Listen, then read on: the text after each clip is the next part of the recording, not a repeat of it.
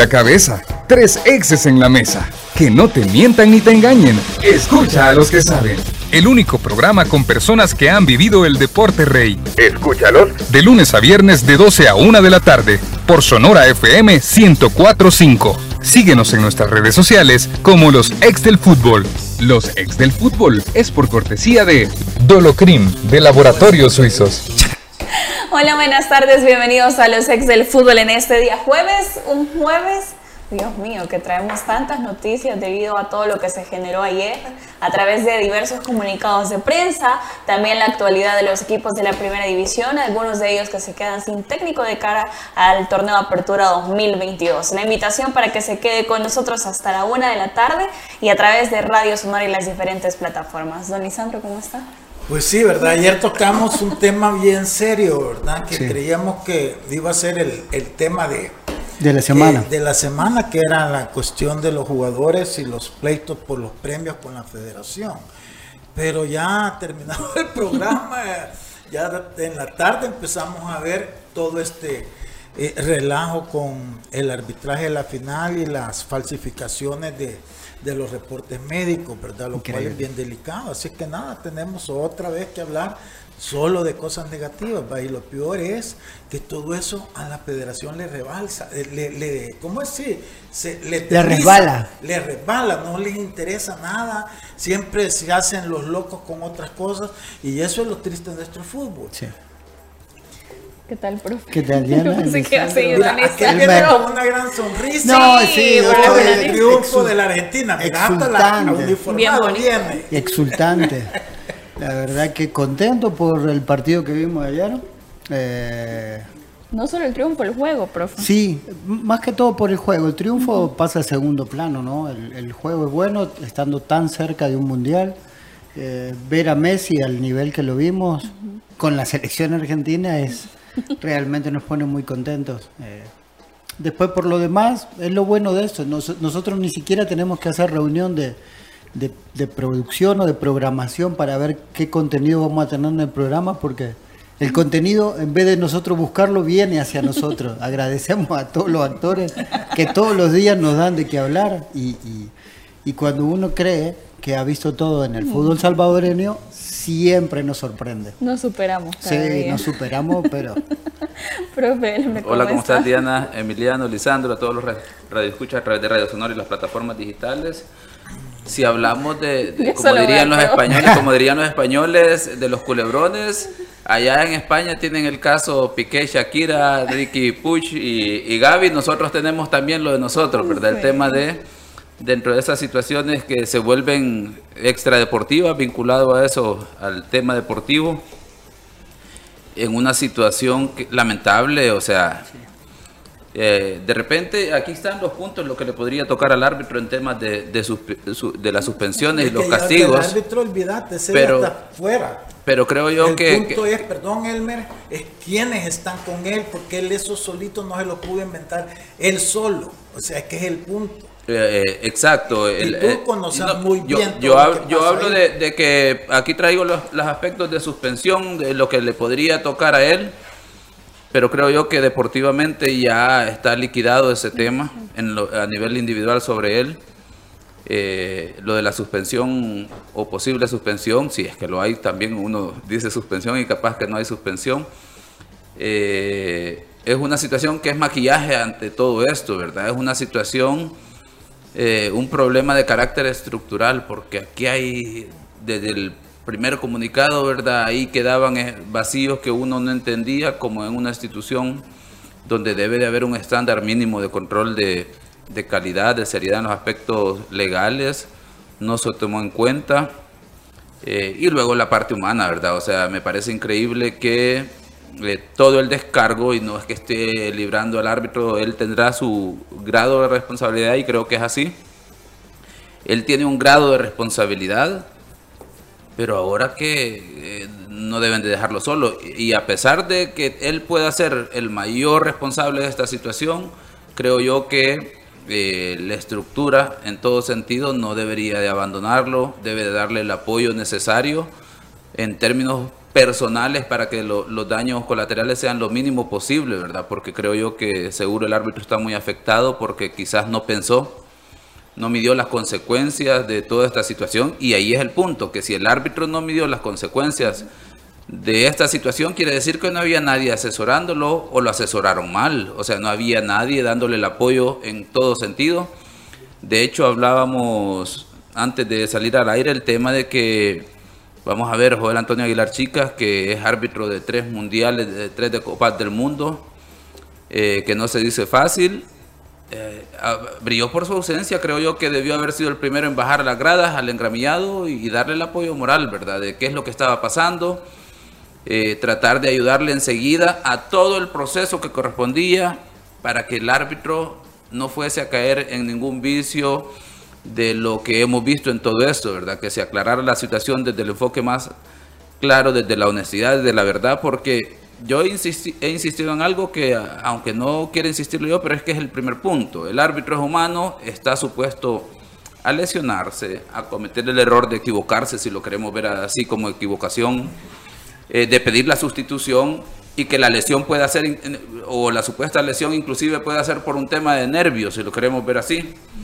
Eh, está supuesto, sí, porque es ser humano, porque es un joven que lo han tirado a, a, correr demasiado rápido, pero vamos a ver, todos los que están apoyándolo a él, que lo han promovido, no se han visto en este entorno, no han visto que alguien diga, mire, yo, yo esto es lo que ha sucedido puntualmente y en esto hemos fallado nosotros. Sí, pero es que yo te voy a decir una cosa, como dice el dicho, a que al perro más flaco se le pegan las pulgas, a él lo han tirado al pulguero pero este, el punto es el siguiente. Él esto solito no lo pudo haber hecho. O sea, aquí si no es por el laboratorio que reclama que le han alterado lo que ellos dijeron, nadie hubiera dicho nada. Nadie. Todo el mundo hubiera callado. Correcto. Hasta, hasta las imágenes que, que presentó la comisión como prueba de la supuesta lesión ya tenían todo armado, a saber de dónde sacaron tanta cosa para justificar eso. Si aquí quien, ha, quien ha revelado todo esto es el laboratorio. Que digo, esperen señores, eso no es lo que nosotros leímos, no fue la lectura nuestra de las imágenes que hicimos. Entonces, por eso es que se ha hecho todo eso. Esto, ahí todavía te das cuenta que esto es más allá del árbitro. Este era un encubrimiento que estaban haciendo por algo. No es que el árbitro solito se inventó todo esto, porque si no, si el laboratorio, insisto, no dice, hey, están falsificando el informe que yo di, aquí no estuviéramos hablando de este tema. De hecho, ahí comparte los que están a través de la plataforma de YouTube, eh, producción, las dos, los dos, eh, digamos, documentos utilizados, ¿verdad? El primero que tenemos a la izquierda eh, pues es el que dio a conocer posteriormente la clínica, en el cual detalla toda la situación y pues al final, ¿verdad? Un pequeño espolón óseo a nivel de la inserción del tendón de Aquiles, que es una lesión que se desarrolla a través del tiempo, no es en 90 minutos, no es en un día domingo de final de partido. Exacto. Y ellos, pues obviamente a, a, la derecha está lo que el documento alterado, ¿verdad? De hecho, no tiene el sello de la Junta de Vigilancia eh, y a la vez no es la firma de la, de la, doctora en mención en el, primer, en el documento original, ¿verdad? O sea, borraron el sello de la Junta de Vigilancia Médica y falsificaron la firma. No es ni siquiera la firma original, sino que alteraron la firma. Y luego describen que ha habido eh, rayos X y un ultrasonido, ¿verdad? Que aclara la, la clínica que no es, no es eso lo que ellos han realizado, no es ese procedimiento, no es ese tipo de evaluación ni diagnósticos y bueno, eh, subieron un, diagnóstico sin sello. Eh, lo de la firma, pues creo yo que pues uno no conoce la firma de las personas, pero lo del sello, porque ahí hay una cuestión, una implicación todavía más grave, ¿verdad? Porque estaban prácticamente señalando a la persona que estaba autorizando con su sello. Y la pregunta es quién revisa los documentos en, antes de ser eh, publicados en las redes oficiales de la federación, porque ahí está un punto, ¿verdad? El primer vacío. también imágenes, acordate, no solamente fue... el, diagnóstico, el comunicado y, la radiografía. Y, hasta con circulitos, eh, todo eso sacado por la comisión de árbitros. Eh, después nos hemos dado cuenta, porque hasta eso creo yo que que la federación, o sea, aquí todos de arriba para abajo, lo primero que han hecho es buscar pruebas de descargo sobre ellos, no es abordar la problemática. El comunicado de la federación señala el diagnóstico, la radiografía y el comunicado de ellos, ¿verdad? Luego tenemos el comunicado de la clínica que sube el diagnóstico original, detalla todas las situaciones y toda la documentación. Luego tenemos el comunicado de Edgar Alonso Enríquez donde dice, acepta que cambió la información del resultado, dice que sufrió un calambre. Y, bueno, no, lo, que vimos en imágenes no parecía ser un calambre, ¿verdad? Y además, eh, vamos a ver, si habla de calambre, yo sé que es una situación que es incómoda y todo lo demás, pero lo veo difícil que un calambre pueda dejar de a un árbitro o a un atleta fuera de circulación completamente y no permitir que tenga un tratamiento conservador inicialmente para retomar la actividad. Pero igual, en el momento hay tratamiento en la rodilla, eh, luego en el tobillo termina con hielo en, al momento del partido. Y al final él en, su, en su comunicado dice sufrido un calambre y bajo ninguna circunstancia las imágenes están registradas ahí en video, hay un tratamiento de un posible calambre. Solo es spray a nivel de rodilla y, y hielo a nivel del pero tobillo. Está bien, pero eso ya él aceptó que, pero, voy, sí, voy a agregar algo más de lo que él dice, que es muy importante que, lo, que, que él lo adelanta y que le está responsabilizando aquí a, las personas que evalúan, que dan seguimiento en todo sentido, porque él dice que es un E15 inicialmente, pero realmente era un calambre y dice el, el, objetivo de, señalar que es un E15 dice es por no ser señalado por falta de preparación física. Entonces, a través de esa negación, él está aceptando de que no estaba preparado físicamente. Y la pregunta es, llega a la final y como lo dijimos, es que aquí lo hemos discutido. Yo había puesto de árbitro de la final a Iván Barton, pues bueno, descartado porque tuvo que viajar a Uruguay para el seminario de la Copa del Mundo.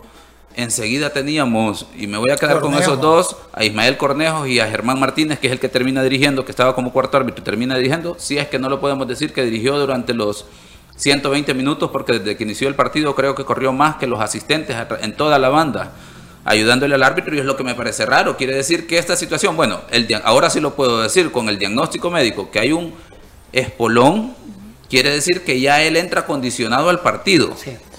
Y por eso, dentro de la planificación, entenderé yo que le pidió ayuda al cuarto árbitro para dirigir el partido. Y por eso yo me parecía demasiado extraño que el cuarto árbitro corrió toda la banda, ayudándoles a señalar saques de banda, indicándole faltas, indicándole situaciones disciplinarias en todo el partido hasta el minuto 86 con 30 segundos.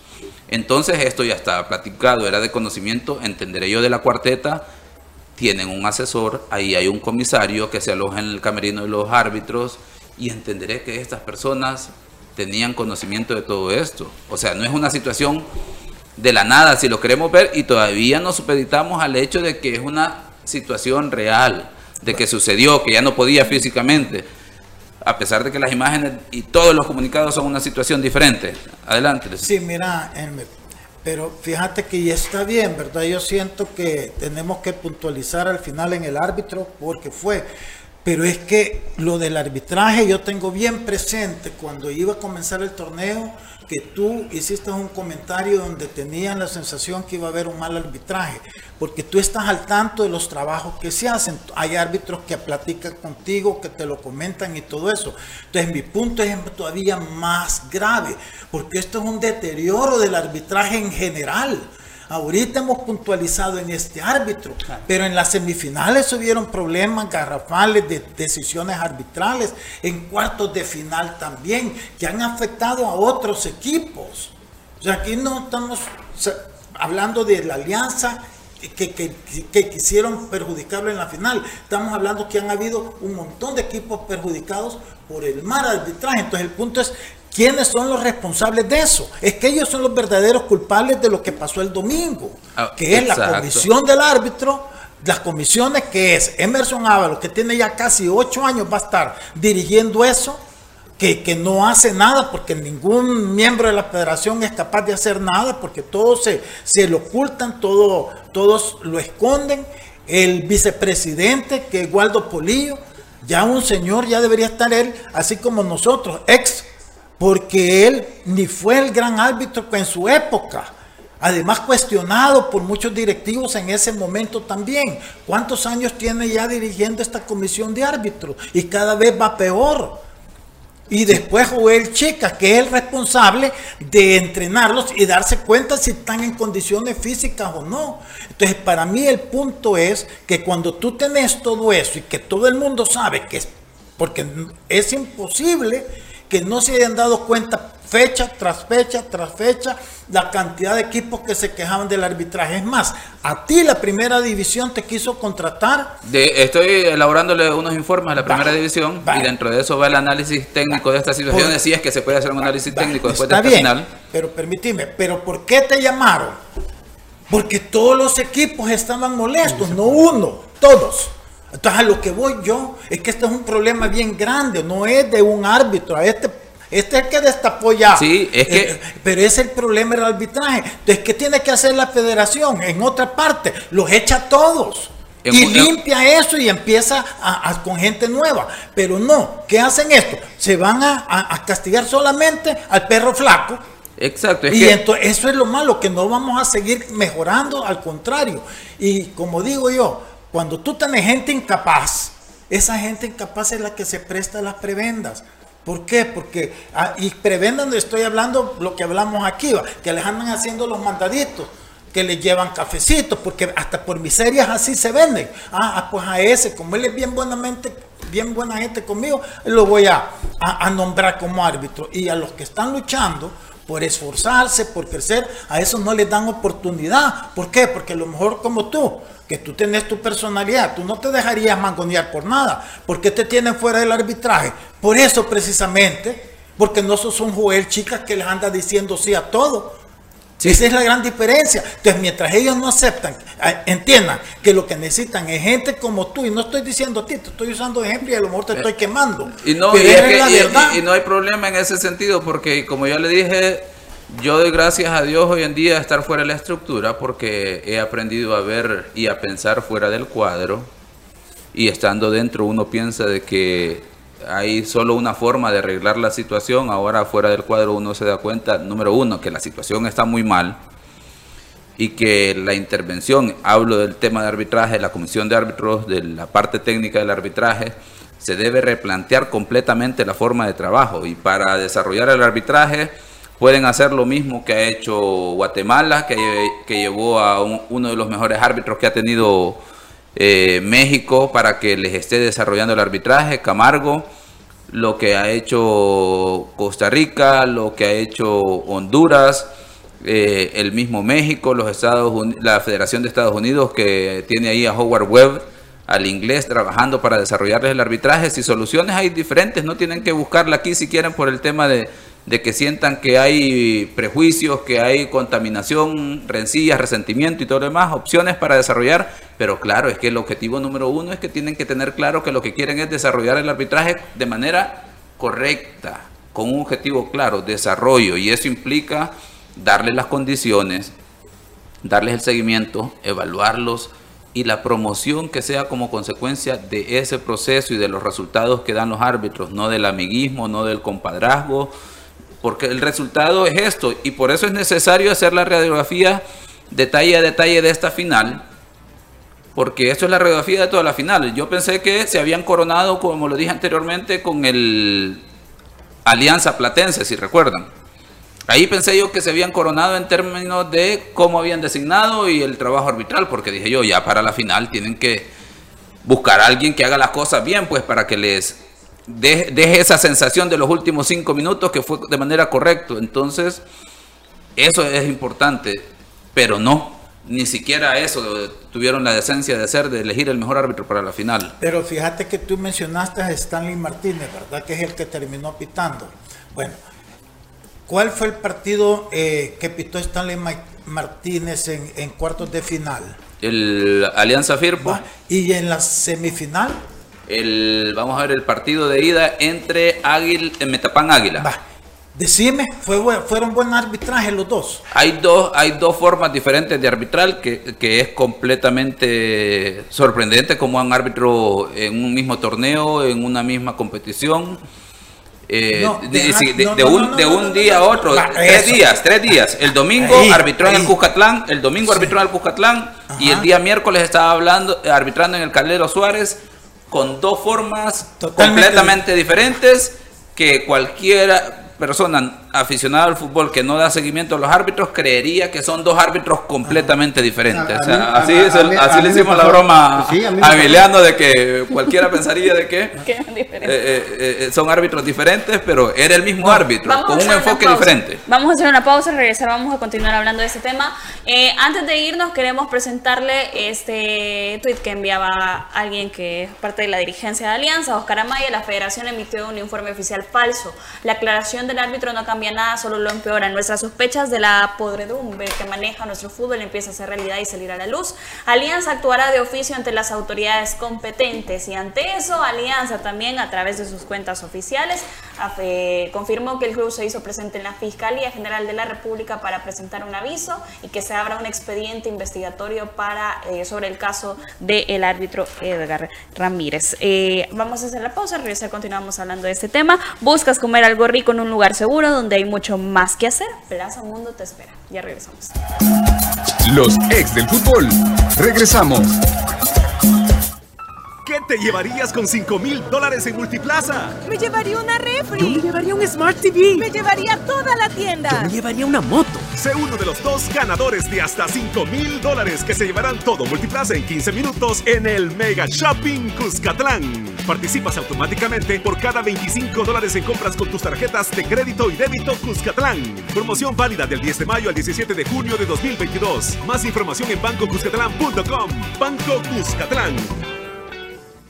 Hola, soy Fernando Paloma y hoy aprovecho el momento para hacer un homenaje a esos cero, a ese crack que jugaba en un solar baldío y hoy usa la 10 en el mejor equipo de Centroamérica, o al que atacaba sueños y hoy ataja balones con su selección, ese que se levanta temprano y suda la camiseta en el trabajo más de 90 minutos, al que siempre juega de local a donde sea que vaya. A los héroes que el marcador siempre les va a favor porque sos el héroe de tu equipo. Una Fury para vos. Fury Energy domina tu mundo.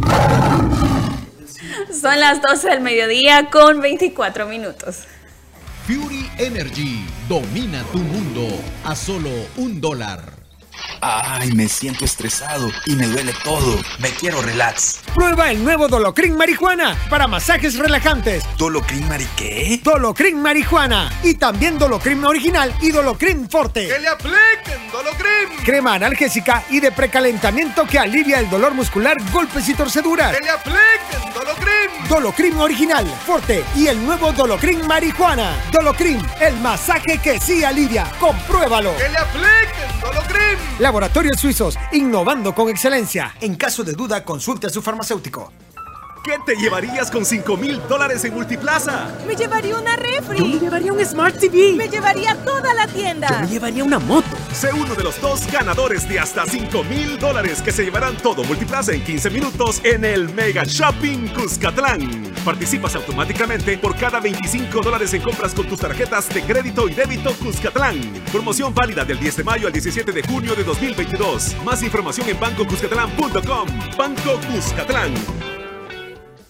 Hola, soy Fernando Paloma y hoy aprovecho el momento para hacer un homenaje a esos cero, a ese crack que jugaba en un solar baldío y hoy usa la 10 en el mejor equipo de Centroamérica, o al que atacaba sueños y hoy ataja balones con su selección, ese que se levanta temprano y suda la camiseta en el trabajo más de 90 minutos, al que siempre juega de local a donde sea que vaya. A los héroes que el marcador siempre les va a favor porque sos el héroe de tu equipo. Una Fury para vos. Fury Energy domina tu mundo.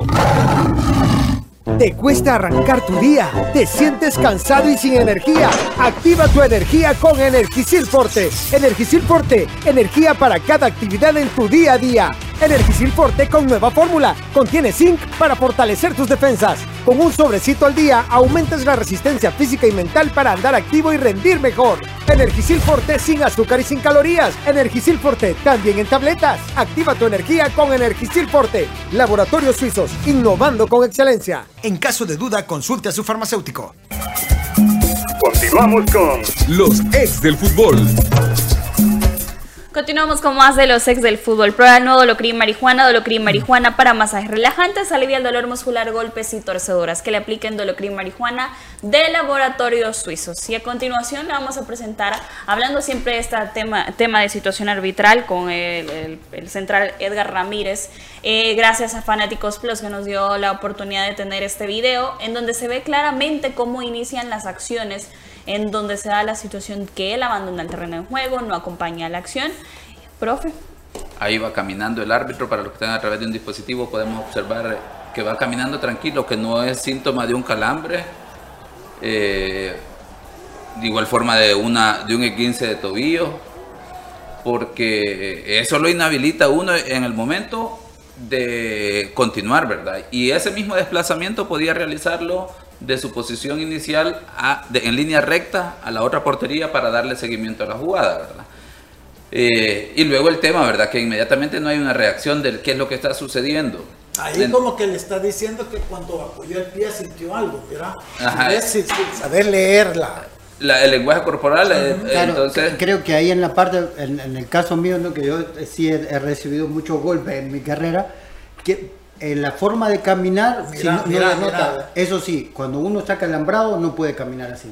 Cuando uno es, po- po- probablemente ya tenido un doblón, un esguince, tal vez caminar sí con dolor. Y el problema normalmente se da cuando uno trota o trata de hacer un sprint, ahí sí siente, siente fuerte Ahora, dolor. ahí ya va patojeando, mira, cuando salió sale caminando bien y, y, cuando después sale empieza, empieza a patojear para tratar de hacer ver que sí tiene una lesión, ¿verdad? Una supuesta lesión y ese es el gran tema.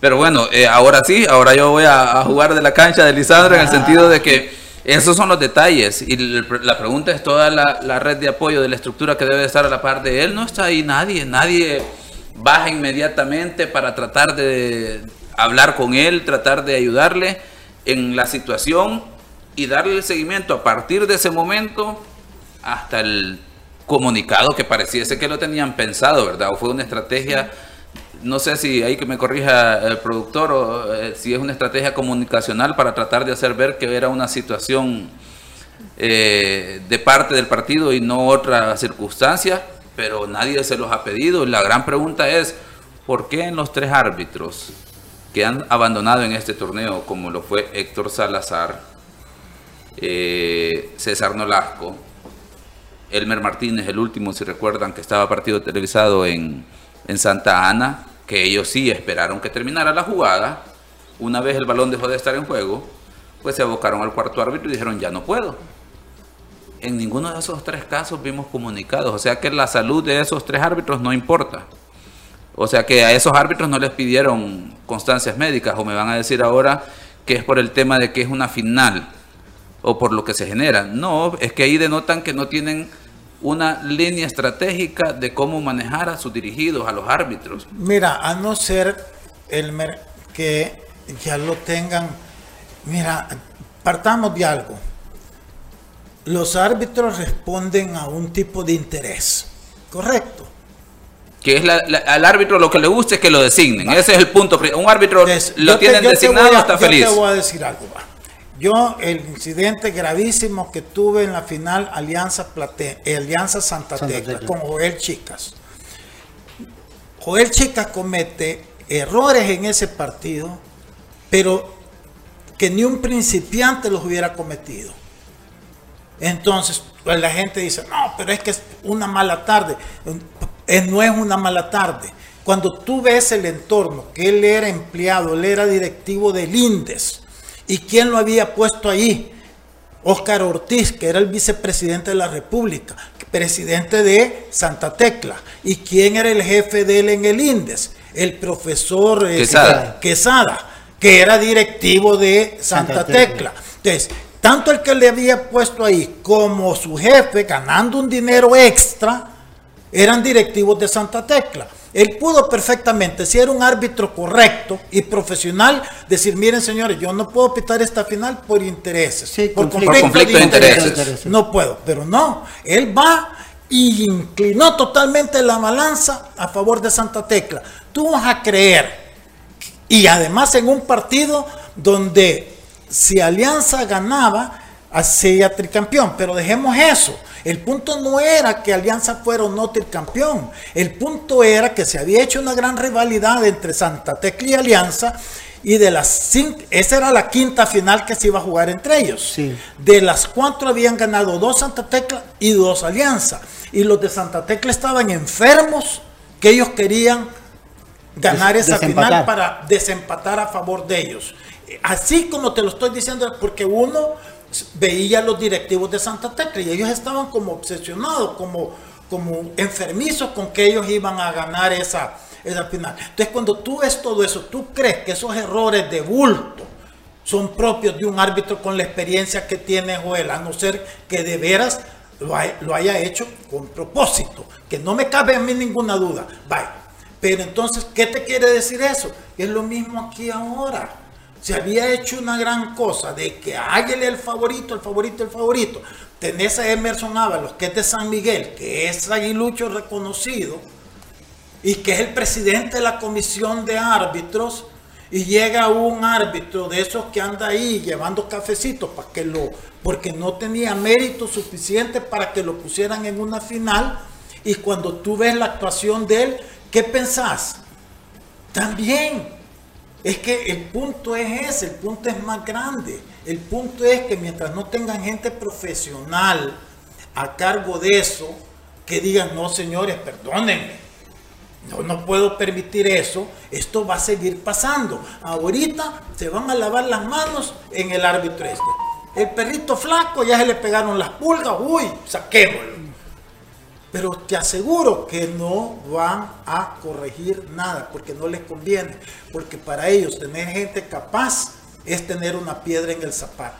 Sí, definitivamente, y son de las situaciones que quedan ahí. Yo dije, es el tema de que pongan un árbitro joven, que traten de dejar la, la- la carrera de él, y por ejemplo ahí tenemos eh, al presidente de la comisión de árbitros, Emerson Ábalos, y al árbitro de turno, Edgar Ramírez, por ejemplo, en, en un evento privado, en el cual, por ejemplo, a mí me extraña, y eso es una práctica que yo conocí de... Con de- camisa naranjada este el árbitro. yo conocí, yo conocí de, de- de algunos Sí. árbitros, de algunos árbitros que antes de las finales eh, le celebraban los cumpleaños a los presidentes de las comisiones de árbitros y terminaban siendo designados los árbitros de la final, ¿verdad? Entonces, pues obviamente las cosas que algunos aprenden y terminan afectando, claro, y es que si le van a celebrar el cumpleaños al presidente de la comisión de árbitros antes de una final, antes de que se dé a conocer el nombramiento, pues hay que invitar a todos, ¿verdad? Para evitar precisamente todas estas situaciones.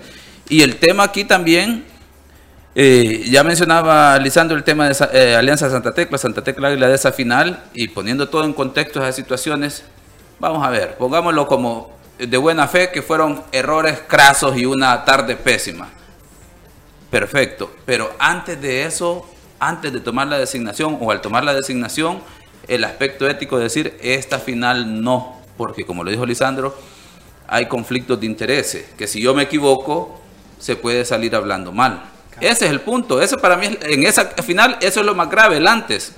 Ahora en esta final es el después, o sea, no estamos, o sea, sí podemos hablar de lo que ha pasado en cancha, y pues, el tema es, en el partido todos lo vemos dentro del contexto deportivo, pero cuando vemos que hay un antes de una circunstancia que se toma en frío, de un después, que son decisiones premeditadas, porque el hecho de cambiar un diagnóstico no es que yo agarro la computadora y se me cruza por la cabeza cambiarlo. Yo creería que, Eso hay que, platicado. hay que platicarlo con alguien, porque las implicaciones que se tienen son grandes. O sea, y bueno, a menos que sean e- experto en, en editar y todo lo demás, que haya hecho eso, bueno, no sé si te- qué tanta experticia se podrá necesitar para eso, pero, pero bueno, creo yo que alguna ayuda, porque además el hecho, vamos a ver, y, ahí yo sin ser experto, y, no lo soy de hecho, en el diagnóstico alterado, creo yo que utilizan un eh, léxico, un vocabulario propio de la, de la especialidad del- de, la medicina deportiva. Y eso quiere decir que me auxilié de alguien.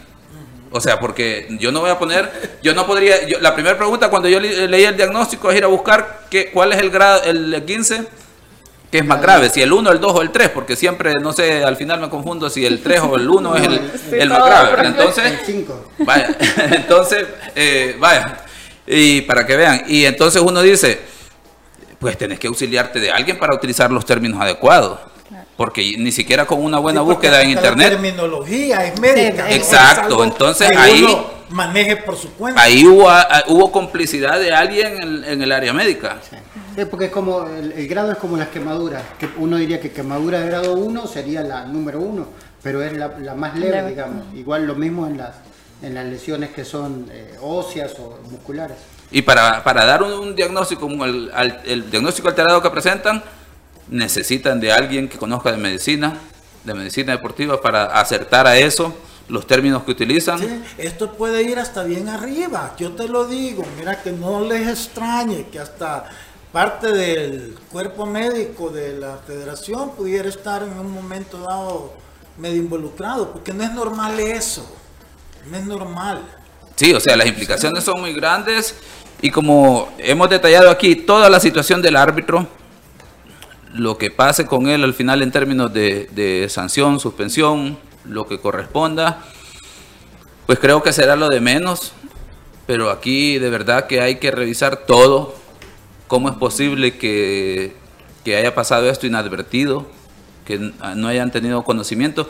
Y bueno, para un punto, hemos hablado la semana anterior, antes de la final, hablábamos de qué es la característica de ese árbitro, que es un árbitro que, le- que- tiende a interrumpir los ritmos del partido. La primera pregunta, en to- y esto es de todo el torneo y torneos anteriores, porque está registrado. Entonces, la pregunta es, ¿y la persona que hace el análisis técnico, que lo dirige Joel Chicas a través del departamento técnico, qué supervisaban de él entonces? Porque está bien que él tenga tendencia a detener los juegos. Si es una situación técnica, pues se trabaja, se corrige conceptualmente a través de ejercicios, técnica y manejo de, de juego y todo lo demás. Pero nunca nadie le corrigió la plana a eso. ¿Por qué? Porque obviamente el tema no es de entendimiento conceptual de cómo manejar un juego, sino que el matarle el ritmo al partido, en todos los partidos, es estrategia para hacer los juegos a la conveniencia del árbitro porque no está en las condiciones para tener ese ritmo de juego que deberían de tener los partidos. Veamos el, el Jocoro, Águila Jocoro, si recuerdan. En el primer tiempo, a favor de Jocoro, Santos Guzmán hace una descolgada en una situación y el árbitro no está cerca para poder determinar la situación. Luego, en el segundo tiempo, corta una posibilidad de ataque de Águila porque detiene la falta en una situación que él debió estar atento. Entonces parece que ya mecánicamente él está dado esas situaciones y la pregunta es cómo es que nadie corrige esa situación. Pero vamos, no es corregible porque el tema es una cuestión ya de, de- de salud de- del muchacho. Pero entonces quiere decir que lo- la gente que tendría que estar supervisando no está supervisando, no está evaluando. Ni cuenta se da de lo que Exacto. está pasando. Profe Emiliano, ¿qué Dígame. le depara a nuestro fútbol después de todas estas Y bombardillas? debe seguir perdiendo credibilidad, lamentablemente. Porque eso lo que hacen es, es eso, ¿no? Eh, hoy, bueno, Lisandro saca una situación de hace varios años de conflictos de intereses y que nadie hizo nada éticamente como para poder saltar esto. Está bien, eh, probablemente en ese momento eh, Aguilar Chica era el mejor árbitro, pero en ese momento creo que el árbitro, el arbitraje, perdón, estaba mucho más parejo que ahora. O sea, tenías un árbitro que era el mejor, pero el 2, el 3 y el 4 tenían un nivel eh, apenas un escalón abajo, lo que te daba la tranquilidad de una final dentro de todo normal. Pero hoy creo que esos niveles eh, eh, no, no, no, o sea, bueno, lo tenemos en el debate hoy. Hoy el, el arbitraje realmente no te da la tranquilidad. Tenemos un solo árbitro que es Barton y aún así decimos que tal vez él, por la tranquilidad de que no tiene competencia, tal vez los partidos de la liga local no los toma con la seriedad. Es un análisis que hacemos nosotros y que obviamente lo hacemos con todo respeto y sin querer dañar al profesor Barton. Pero eh, nos damos cuenta que también que el 2, el 3 y el 4 no están. Y encima no llamas al 2 por números, ni al 3. Ter- terminás llamando al 4 y pasa lo que pasa hoy. Que no solo es que no hay un arbitraje acorde, sino que no hay eh, un conocimiento de las reglas de juego, porque lo que dice el otro día, según las reglas de juego, no tiene nada que ver.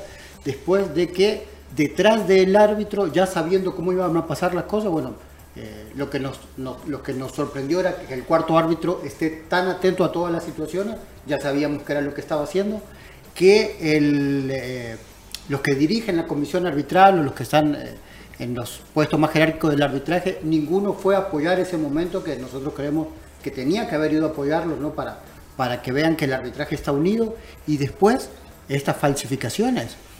yo siempre, cada vez que veo una situación de esta, eh, de comunicado y todo lo demás, me acuerdo de mi abuela. Mi abuela decía, cuando uno se mandaba una macana y quería justificarla, hijo, no aclare que oscurece. Y eso es lo que está pasando en nuestro fútbol. Por aclarar tanto, Ahora. est- están fíjate- saliendo cosas muy oscuras detrás. Pero fíjate que, mira, hablamos de esa final de conflicto de intereses, ¿verdad? Sí.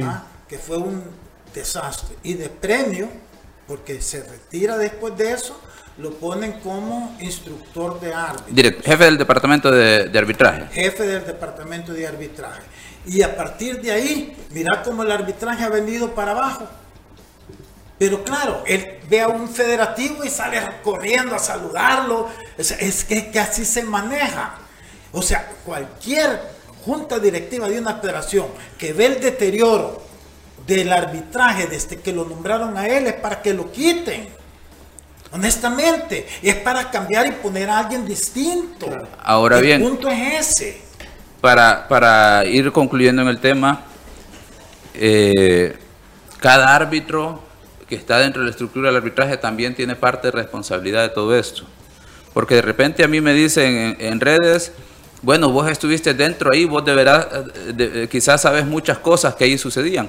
Pues yo sí puedo levantar la cabeza que en los 22 años todas las cosas incorrectas que sucedieron, yo las tengo documentados y recurrí a la instancia que correspondía para quejarme de todas las situaciones. Todos los árbitros saben que cuando tuve que levantar la mano, como sucedió en una reunión, en una asamblea general, que fui el único que levantó la mano, que estaba inconforme con cómo se manejaban las situaciones de designaciones, de evaluación de los árbitros, siempre lo hice en todo sentido y todas las situaciones irregulares que han pasado dentro de la estructura del arbitraje y por eso también puedo decir, cada uno de los árbitros que está dentro de la estructura del arbitraje tienen cierta responsabilidad de lo que está pasando, porque al ver ellos situaciones que son incorrectas, tienen la responsabilidad de denunciarlo, de pronunciarse. Y entre más arriba esté el árbitro, como en el caso de Iván Barton, también tiene responsabilidad porque él tiene que mostrar liderazgo no solo en la cancha, también con sus compañeros, que es ejemplo, que no va a permitir que situaciones irregulares sucedan.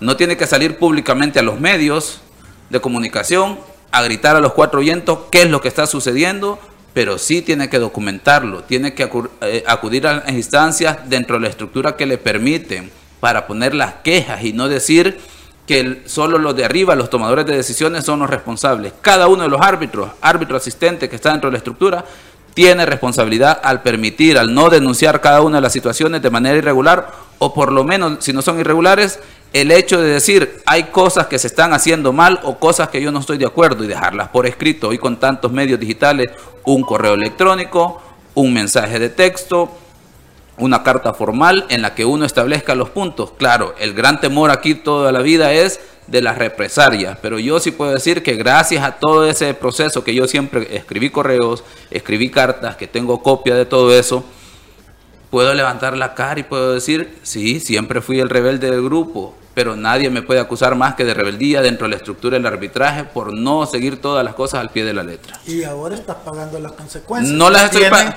no las estoy- hoy- hoy- hoy a alguien estoy- que puede ayudar. ¿Por qué? Precisamente. Hoy estoy eso. disfrutando de las consecuencias de eso, Lisandro, porque hoy puedo decir que estoy pensando fuera de la caja dentro de la estructura del arbitraje y me doy cuenta que el arbitraje tiene que hacer un cambio completamente a nivel de estructura y de manejo, porque que no piensen que la forma que lo, lo han hecho siempre se debe de seguir haciendo siempre y no hay que dar espacios para nuevas formas de manejar el arbitraje, definitivamente. Yo sí le doy gracias a Dios y también a todo este equipo que me invitó a ser parte de este proyecto, porque puedo decir, estoy pensando fuera de la caja y verdaderamente creo que no estoy equivocado, fue el camino correcto. Nos vamos a ir a una pausa. Al regresar vamos a hablar de las bajas de los equipos de la primera división. Lo esperamos al regreso, luego de la pausa. Los ex del fútbol. Regresamos. ¿Qué te llevarías con 5 mil dólares en Multiplaza? Me llevaría una refri. Yo me llevaría un Smart TV. Me llevaría toda la tienda. Yo me llevaría una moto. Sé uno de los dos ganadores de hasta 5 mil dólares que se llevarán todo Multiplaza en 15 minutos en el Mega Shopping Cuscatlán. Participas automáticamente por cada 25 dólares en compras con tus tarjetas de crédito y débito Cuscatlán. Promoción válida del 10 de mayo al 17 de junio de 2022. Más información en bancocuscatlán.com. Banco Cuscatlán. Hola, soy Fernando Palomo y hoy aprovecho el momento para hacer un homenaje a esos cero, a ese crack que jugaba en un solar baldío y hoy usa la 10 en el mejor equipo de Centroamérica, o al que atacaba sueños y hoy ataja balones con su selección, ese que se levanta temprano y suda la camiseta en el trabajo más de 90 minutos, al que siempre juega de local a donde sea que vaya. A los héroes que el marcador siempre les va a favor porque sos el héroe de tu equipo. Una Fury para vos. Fury Energy. Domina tu mundo. Son las 12 del mediodía con 46 minutos. Fury Energy domina tu mundo a solo un dólar. ¿Qué te llevarías con 5 mil dólares en Multiplaza? Me llevaría una refri. Yo me llevaría un Smart TV. Me llevaría toda la tienda. Yo me llevaría una moto. Sé uno de los dos ganadores de hasta 5 mil dólares que se llevarán todo Multiplaza en 15 minutos en el Mega Shopping Cuscatlán. Participas automáticamente por cada 25 dólares en compras con tus tarjetas de crédito y débito Cuscatlán. Promoción válida del 10 de mayo al 17 de junio de 2022. Más información en bancocuscatlán.com. Banco Cuscatlán. Ay, me siento estresado y me duele todo. Me quiero relax. Prueba el nuevo Dolocrin Marihuana para masajes relajantes. ¿Dolocrin Mari qué? Dolocrin Marihuana y también Dolocrin Original y Dolocrin Forte. ¡Que le apliquen Dolocrin! Crema analgésica y de precalentamiento que alivia el dolor muscular, golpes y torceduras. ¡Que le apliquen Dolocrin! Dolocrin Original, Forte y el nuevo Dolocrin Marihuana. Dolocrin, el masaje que sí alivia. Compruébalo. ¡Que le apliquen Dolocrin! Laboratorios Suizos, innovando con excelencia. En caso de duda, consulte a su farmacéutico. ¿Qué te llevarías con 5 mil dólares en Multiplaza? Me llevaría una refri. Yo me llevaría un Smart TV. Me llevaría toda la tienda. Yo me llevaría una moto. Sé uno de los dos ganadores de hasta 5 mil dólares que se llevarán todo Multiplaza en 15 minutos en el Mega Shopping Cuscatlán. Participas automáticamente por cada 25 dólares en compras con tus tarjetas de crédito y débito Cuscatlán. Promoción válida del 10 de mayo al 17 de junio de 2022. Más información en bancocuscatlán.com. Banco Cuscatlán. Hola, soy Fernando Palomo y hoy aprovecho el momento para hacer un homenaje a esos cero, a ese crack que jugaba en un solar baldío y hoy usa la 10 en el mejor equipo de Centroamérica, o al que atacaba sueños y hoy ataja balones con su selección, ese que se levanta temprano y suda la camiseta en el trabajo más de 90 minutos, al que siempre juega de local a donde sea que vaya. A los héroes que el marcador siempre les va a favor porque sos el héroe de tu equipo. Una Fury para vos. Fury Energy. Domina tu mundo.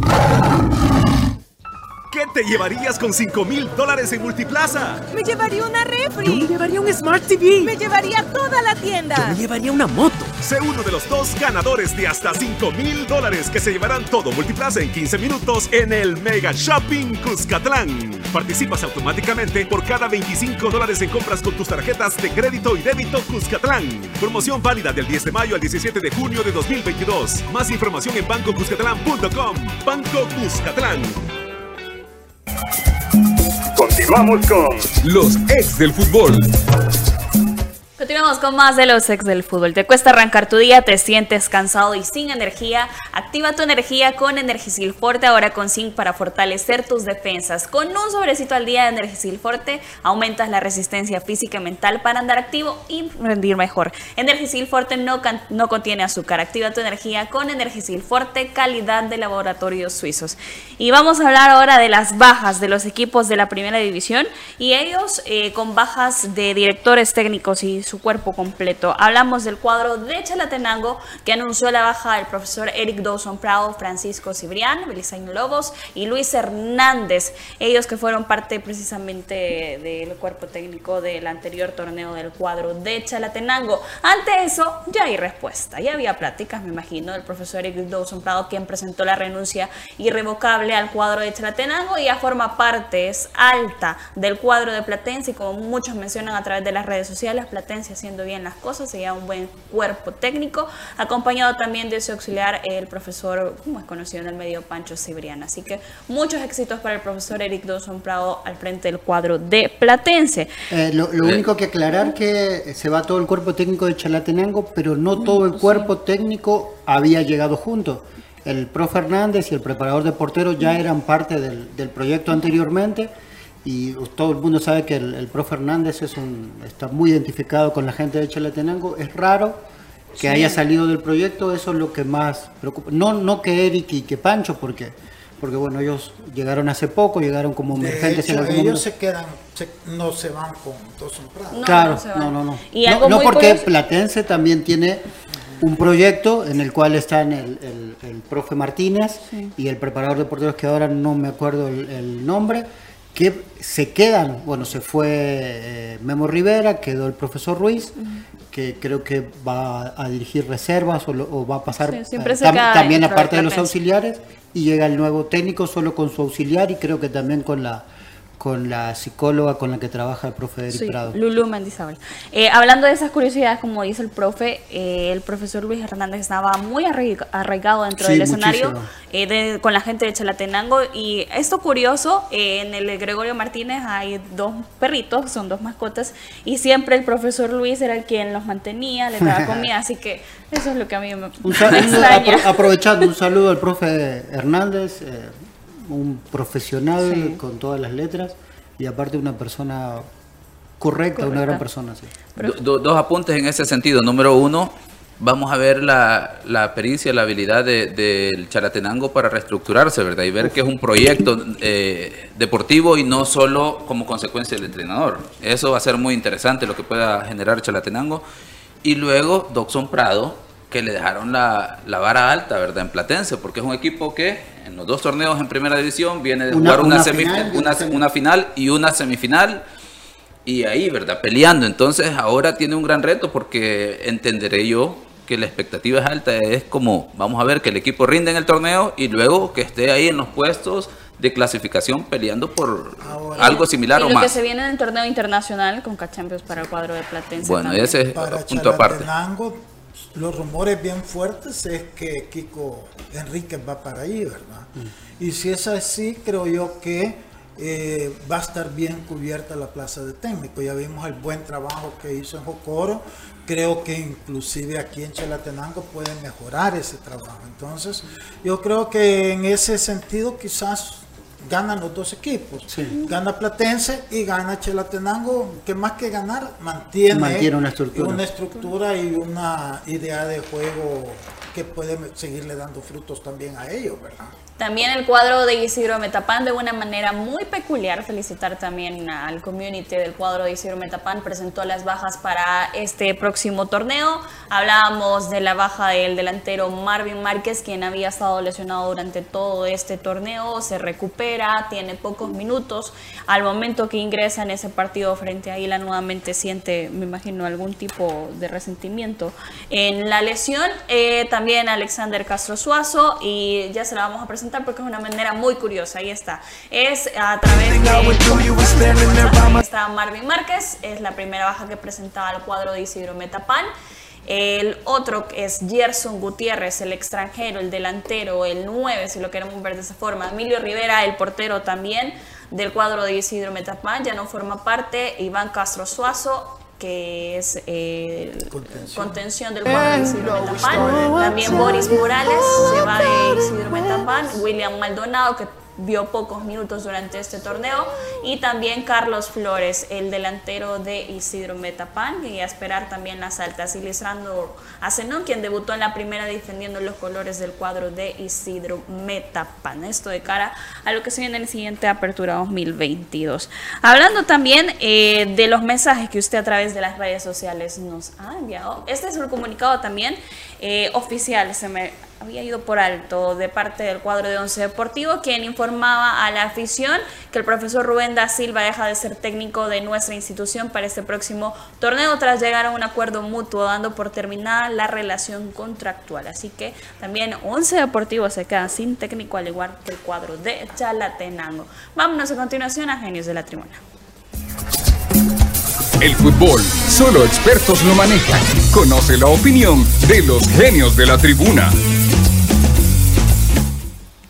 Gracias por sus mensajes. Dice Julio Seville, castíguenlo y pónganlo fuera de acción, es decir, de ejercer. Su trabajo de árbitro por un año no le da vergüenza amañar con su salud y así fue. Quién sabe cuántos partidos amañó. dice. Gerardo Bonía, resulta increíble pensar que alguien va a alterar un documento médico legal sabiendo que es un tema de dominio público y que obviamente todo el mundo se iba a dar cuenta. Me parece que no dependió solo de él y que le tocó asumir responsabilidad por no exponer a alguien más. Iván dice, la sanción debe ser destitución del cargo y la demanda por alianza por la falta de moral e integridad con- en el ejercicio del deber del arbitraje. Las lágrimas de cocodrilo, ahórrense que no se la creen, dice Ringo Aguilar. Comisión arbitral y Facebook, sinónimo de incompetencia. De una vez hay que limpiar el desorden administrativo. Fácil realizar fraude en un documento que constancia médica, no digamos la fiscalización, dice César René Méndez. A saber cuántos mm, millones se perdieron por apuestas, dice. Morris Quinn, fue muy mal arbitraje todo el clausura, mostrando mediocridad. Y todos los equipos de la liga. Cambios necesita el fútbol de El Salvador, dice. Una final muy sospechosa, investigación de todo. Carlos Coreas, me pregunto qué hay detrás de esto. ¿Cómo creerles a estos árbitros sus reportes después de los partidos? ¿Hasta dónde serán falsos? Marlon Medrano, ¿cómo se nota que la federación y la comisión no quieren que Alianza sea el equipo con más títulos? A futuro esto solo ensucia nuestro fútbol. Sam Big, eh, que dé la cara a Joel Chicas, dice Carlos Humberto Chévez. Qué vergüenza la poca credibilidad que tenía la dirigencia, quedó por el piso y revesaron todo, fuera toda esa gente. Roberto Enrique Torres Hermeño, pero igual vi esta final, que todo le pintaban a Alianza y al Águila no, y cuando se lesionó lo revisaron los médicos del Águila, entonces da mal pensar, pero bien, y dice, las finales contra Metapan de Joel Aguilar Chicas, le robó dos finales a Alianza contra Metapan. Gracias por sus mensajes a través de Genios de la Tribuna. El fútbol, solo expertos lo manejan. Conoce la opinión de los genios de la tribuna. Profe, campeón Argentina frente a Italia de la finalísima. Sí, bien. Sobre todo un bonito partido con goles, con un marco, la verdad que excelente. Eh, como nos gusta con Messi en un partido donde nos demuestra que si él está feliz, nosotros los espectadores del fútbol la pasamos bien. Y después, eh, nada, solo eso, ¿no? En una época que hay poco fútbol, ver un partido de, de esta calidad y sobre todo ver al mejor jugador del mundo, sobre todo barrerse, ¿verdad? barrerse y trabajar por el equipo, ese es el mejor ejemplo que uno le puede dar a un jovencito de lo que tiene que hacer para, si quiere ser un grande, ¿no? E- Esforzarse, no un sacrificarse, sino que esforzarse por el equipo, que el equipo después, obviamente, eh, también se va a esforzar por él. Bueno, había, eh, nuestro señor productor nos acaba de mandar un tweet que nos ponían, pregunta para el profe Elmer y Manuel, Manuel no está, pero el profe Elmer. Dadas las circunstancias, siguen manteniendo que la mano adentro del área del jugador de Águila no era penal. Bueno, ya ese es un debate que hemos tenido con Lisandro aquí. Don Lisandro dice que sí, el profe Elmer dice No. que hay, hay la apelación. Yo- de yo lo que ley. Yo, y yo digo que sí, y estoy en contra, y aquí públicamente el profe Elmer. También vamos a ir a la fiscalía. En contra de la, en contra de la, reglas de juego. No, Ahí está no, la regla no, del IFAB. no, eh, es que la los fríos regla, números. la regla está bien, si tú quieres, yo no estoy en contra de la regla. Lo que Está pasa es, que él comete un error, que todo lo quiere justificar en una regla. Entonces, esa jugada. Pero para eso está Mecha. No, no, perdón, te van a dejar explicar. El punto es que eh, la foto que saca eh, la regla es el jugador cayéndose así. O sea, deteniéndose su cuerpo con la mano.